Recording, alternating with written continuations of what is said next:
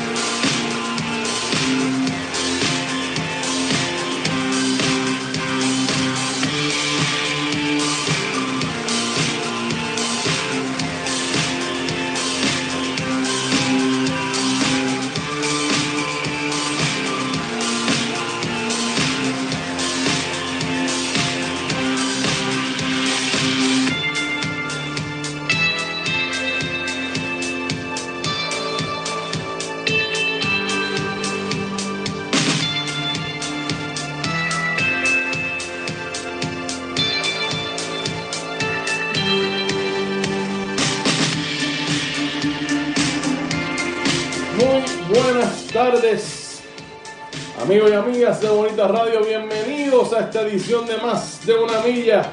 Estamos en vivo mientras podamos aquí en el estudio Guido en Guaynabo, Puerto Rico. Y es jueves 30 de julio del año 2020.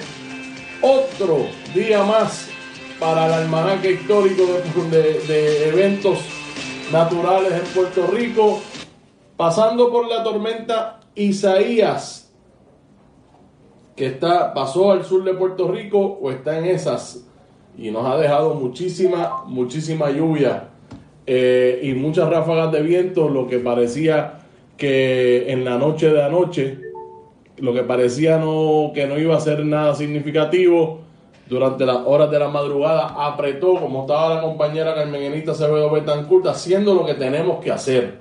Hablar de, de lo que tenemos que hablar en medio de todas estas situaciones de, de crisis, de estrés. En Puerto Rico, nosotros eh, en Puerto Rico tenemos un trastorno de estrés postraumático debido a la experiencia que vivimos con el huracán María, también Irma. eh, por lo menos en, en mi familia, en mi casa, la experiencia, la crisis, la emergencia empezó como para muchos puertorriqueños, si no la mayoría, con Irma. Aquí se fue la luz en Irma eh, y no regresó hasta cuando regresó después del huracán María. Y nosotros fuimos de los afortunados que llegó la luz para allá para noviembre veintipico. Y anoche eh, estábamos esperando que pasara, hicimos lo, lo, lo, lo que teníamos que hacer en términos de recoger afuera, eh, tener la- los equipos que necesitamos de emergencia preparados. Nada, está, está- lo que hicimos fue recoger y sentarnos a esperar a ver qué pasaba. Pues hubo sus momentos de lluvia, algunas ráfagas mientras se acercaba el sistema. Pero no pasó mucho. Yo regular a las 10 de la noche yo, yo me, me fui para a- a dormir. A las 4 de la mañana me desperté con el, con el estruendo de afuera y ahí fue que apretó. Me imagino que para todos ustedes, por favor, si quieren hacer comentarios sobre su experiencia de hoy o si necesitan que se diga alguna información que ustedes están en algún lado, estamos aquí para todos ustedes. Así que este es el tiempo de deportes. Eh, yo le dije esta mañana a Carmen Enid, no sé de qué hablar, excepto que puedo comentar que ayer estuve hablando del momento que hubo entre los Dodgers y los Astros y el relevista de los Dodgers, Joe Kelly, tirando lanzamientos a la cabeza de Bregman y de Correa. Pues a ese jugador lo suspendieron por ocho juegos y eso es una suspensión súper significativa. Eh, partiendo de la premisa que son 60 juegos nada más esta temporada, 8 juegos un montón de partidos suspendidos. Joe Kelly, déjame ver si puedo tengo la imagen toda aquí. Esa fue la cara que puso Joe, Joe Kelly cuando Correa le increpó después de haberse ponchado, pero haber recibido ese lanzamiento encima de la cabeza. Yo que le hizo esa mueca, ayer yo lo estuve hablando, que, me causó risa, de, hecho, la reacción de, del pitcher hacia Carlos Correa, pero eh, Joe Kelly no debe estar tan contento como sale ahí.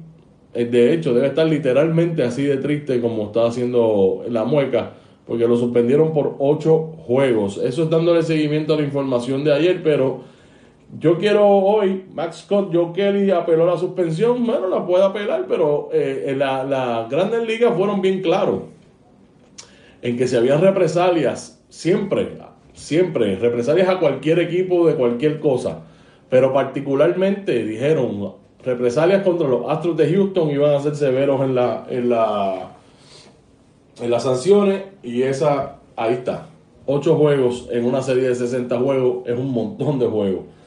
Eh, bueno, el estatus ahora mismo aquí, está lloviendo, hay energía eléctrica. Eh, en la energía se fue a las 5 en punto de la mañana y aquí estuvimos sin energía eléctrica por unas 2 o 3 horas.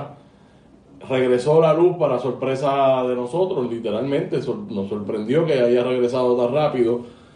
Eh, pero yo sé que hay muchas personas que están sin energía eléctrica en estos momentos, muchas personas que no tienen, bueno, yo creo que nosotros sufrimos acá lo mismo, desde el huracán no había una estabilidad de energía eléctrica en esta área, así es que, pero lo importante es atender cualquier eh, dificultad que usted tenga para manejar esta emergencia, como hizo Carmen Enida Sabedo Betancourt trayendo estos psicólogos al, al tema para hablar de ese trastorno postraumático eh, que tenemos todos.